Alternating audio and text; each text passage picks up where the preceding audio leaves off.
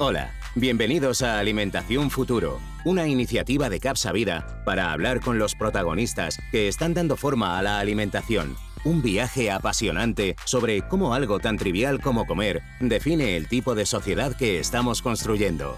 Empezamos.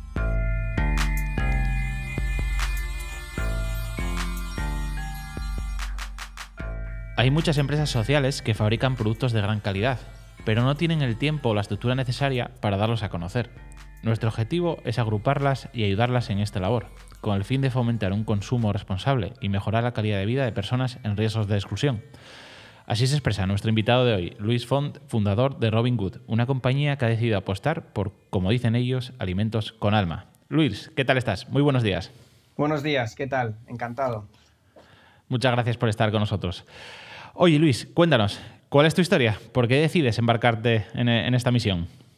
Vale, no, muchas gracias a vosotros, Rubén, y a todo el equipo de CAPSA. Pues mira, nosotros eh, decidimos embarcarnos en este proyecto pues porque queríamos crear el máximo de puestos de trabajo a personas en riesgo de exclusión social. Eh, yo desde muy pequeño ya tenía eh, esa inquietud social, pues colaboré y, y, fundé diferentes empresas, hay diferentes asociaciones y fundaciones pero yo en mi casa siempre viví el negocio familiar. Yo soy una sexta generación de un negocio textil, una marca que se llama Belfont, y entonces empapé mucho el mundo de la empresa. Y, pero siempre me había traído el mundo de la alimentación, y entonces dije, oye, a ver si se puede encontrar en un punto pues el mundo empresarial y el mundo social y el mundo de alimentación. Y entonces ahí em, nació la idea de crear una marca con un propósito muy claro que fuera 100% social. ¿Y crees, eh, Luis, que, esta idea de productos sociales tiene hueco en el proceso de decisión en, la compra del consumidor? Nosotros eh, creemos que el consumidor eh, pues tiene el poder de cambiar el mundo. Si fuéramos todos más conscientes de lo que significa consumir unos productos u otros, pues yo creo que tendríamos más atención a, lo, a, la, a la toma de decisión de lo que compramos, ¿no? Si todos consumimos productos de proximidad y, de empresas, por ejemplo, que pagan impuestos aquí o empresas que crean puestos de trabajo aquí, pues el impacto sería mayor. ¿no? Entonces yo siempre digo que pues, el consumidor cada vez tiene un poco más de conciencia social y medioambiental y esto va a ir aumentando con el tiempo. Incluso yo sueño que un día tú vayas al supermercado y igual que hoy en día encuentras Em, un espacio de productos eco, productos sin gluten, productos de proximidad, pues que encontremos un espacio de productos de impacto social. Pues ¿por qué no eh, pueda existir eh, esto ¿no? algún día? ¿Y, cómo haríamos eso, Luis? ¿Qué categorías de productos venís trabajando y, cuáles crees que, tienen esa oportunidad de ser, digamos, early adopters en cuanto a ese, hueco en lineal? ¿Y cómo el consumidor va a verlo a través de, no sé, del packaging o, las cosas que se hablen acerca del producto? Vale. Mira, nosotros actualmente tenemos tres familias de producto. Son palitos de pan, galletas y cremas de verduras. La idea es focalizarnos en gamas de producto de snacks de snacks y que sean dulces y, salados. Pero bueno, no descartamos en un futuro eh, sacar nuevos, nuevas gamas eh, si la innovación va relacionada con el food waste. Al final lo que queremos siempre es que sean productos de alta rotación en la cesta de la compra. Y, cómo, y la otra pregunta que me decías, ¿cómo identifica al consumidor? No, no hay una certificación social a nivel mundial ni europea.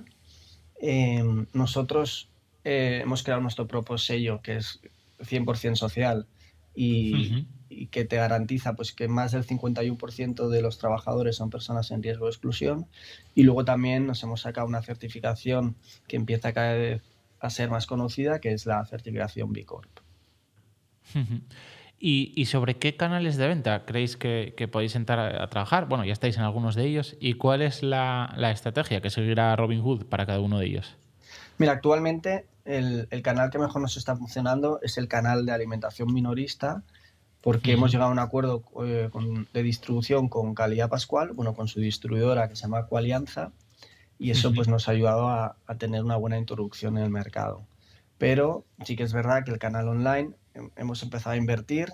Eh, en este 2021 le vamos a dedicar más recursos económicos y más recursos de equipo y esperamos incrementar las ventas Y luego esperamos también en 2021 entrar en tres cadenas grandes de alimentación, que serían con las que más avanzado lo tenemos, sería Eroski, Aldi, Carrefour, y, la idea es ir ampliando en más cadenas de supermercado. Pero también en 2021 vamos a lanzar en formato para hostelería y vending, un formato más pequeño de galletas y de palitos para entrar en el canal de hostelería y vending. ¿Y cómo se toma el, canal, ¿no? Eh, los interlocutores en distribución o los distintos canales, esta idea de, producto social? ¿Qué feedback te dan? Em, los compradores te refieres, ¿no? Sí. A ver, los compradores em, en un inicio les gusta el proyecto a todos y, dicen, wow, qué interesante, pero luego cuando mm. entran en el detalle del precio, pues es verdad que, cuesta más la, introducción de los productos y suele entrar más em, por recursos humanos, por departamentos de innovación, por, otros tipos de departamentos para que pueda entrar en las grandes cadenas. Pero sí que es verdad que hay cada vez hay más conciencia eh, por parte del comprador. Porque al final eh, cada avance ¿no? en cualquier sector pues tiene que tener una implicación eh, pues de, de, consumidores, de, clientes en este caso intermediarios, eh, de empleados y también de los inversores. ¿Cómo se toman los posibles inversores del proyecto esta combinación de proyecto empresarial y social? A ver, nuestros inversores y el propio equipo buscamos siempre la máxima rentabilidad del negocio, pero teniendo el mínimo impacto medioambiental y el máximo impacto social. O sea, al final queremos eh, ganar, ganar dinero, pero que, que generemos un, un, impacto social en la sociedad. Nuestro propósito como marca es promover al, al, el consumo responsable por el medio de una cadena de valor que a la vez genera por, oportunidades eh, laborales a personas en riesgo de exclusión. Y, y la idea es esa, poder fabricar productos hechos por personas en riesgo de exclusión. Y yo creo que lo adelantabas con la certificación B Corp, supongo que, seguiréis en esa línea, pero ¿cómo proveéis eh, hacer no solo esa contabilidad financiera, ¿no? que se traduzca en una expectativa de sostenibilidad de futuro para el negocio, sino esa contabilidad de impacto? ¿Cómo os podéis eh, o prevéis explicar el impacto social futuro que queréis generar? Supongo que muy basado en, el sistema de medición de B ¿no? Sí, no, sobre todo nuestro principal indicador de, para medir el impacto eh, es el número de empleados en riesgo de exclusión que, que hemos creado, o sea, el número de empleos que hemos creado en nuestros obradores sociales gracias a la venta de los productos Robinhood. Siempre digo que cuanto más productos vendamos, Robinhood, más puestos de trabajo vamos a crear. Y ese es nuestro principal indicador además de concienciar al consumidor, que eso es más difícil de medir, ¿no? Pero sobre todo el indicador más importante son los números número de puestos de trabajo creados. Y bueno, eh, llega este contexto pandémico, ¿no? Y, y, se esperan unas eh, fiestas navideñas raras, ¿no? Entonces, eh, me, gustaría preguntarte, Luis, ¿qué papel crees que puede jugar un proyecto como el vuestro Ahora que nos abocamos a unas, a unas campañas navideñas, pues que parece ser que solo online o el comercio más robusto que esté a prueba de balas COVID eh, sobrevivirá. ¿Qué planes tenéis para esta campaña? Nosotros em, en el canal online tenemos mucho recorrido. Por falta de recursos no, estamos donde nos gustaría. Em, nos gustaría tener más penetración en el canal online. Sí que es verdad que en diciembre vamos a estar en Amazon, en Nulabox, en otros supermercados online y, a partir de enero vamos a entrar en lanzadera para que invertir recursos solo para este canal. Y luego para, para salvar un poco el, el, año se nos ha ocurrido hacer unos lotes de Navidad con productos eh, sociales y que los vendemos a través de nuestra web, robinhood.es y entonces estos lotes pues lo vendemos para empresas o, como regalo, ¿no? Y la verdad que nos está funcionando bastante bien y nos, nos está generando una facturación extra. Luis, y pensando en el futuro, ¿hasta dónde te gustaría llevar a Robinhood?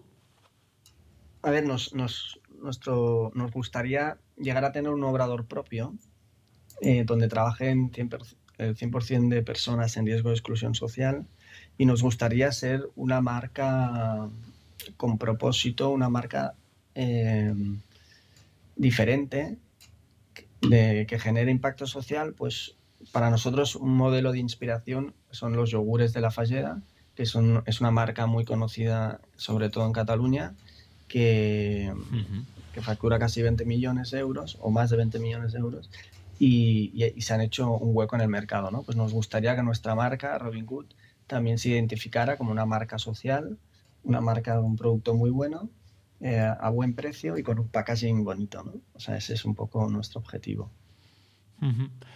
Bueno, pues ya lo ven, la alimentación puede tener alma y conciencia sobre su papel como elemento transformador de la sociedad. Un gusto tenerte con nosotros, Luis, y que Robin Good y todo su equipo sea ese buque insignia de un mundo más justo y, por tanto, un mundo mejor. Hasta pronto, Luis. Muchas gracias por estar con nosotros. Muchas gracias, Rubén, a vosotros. Y gracias también a vosotros por escucharnos y nos vemos en el siguiente capítulo. Adiós.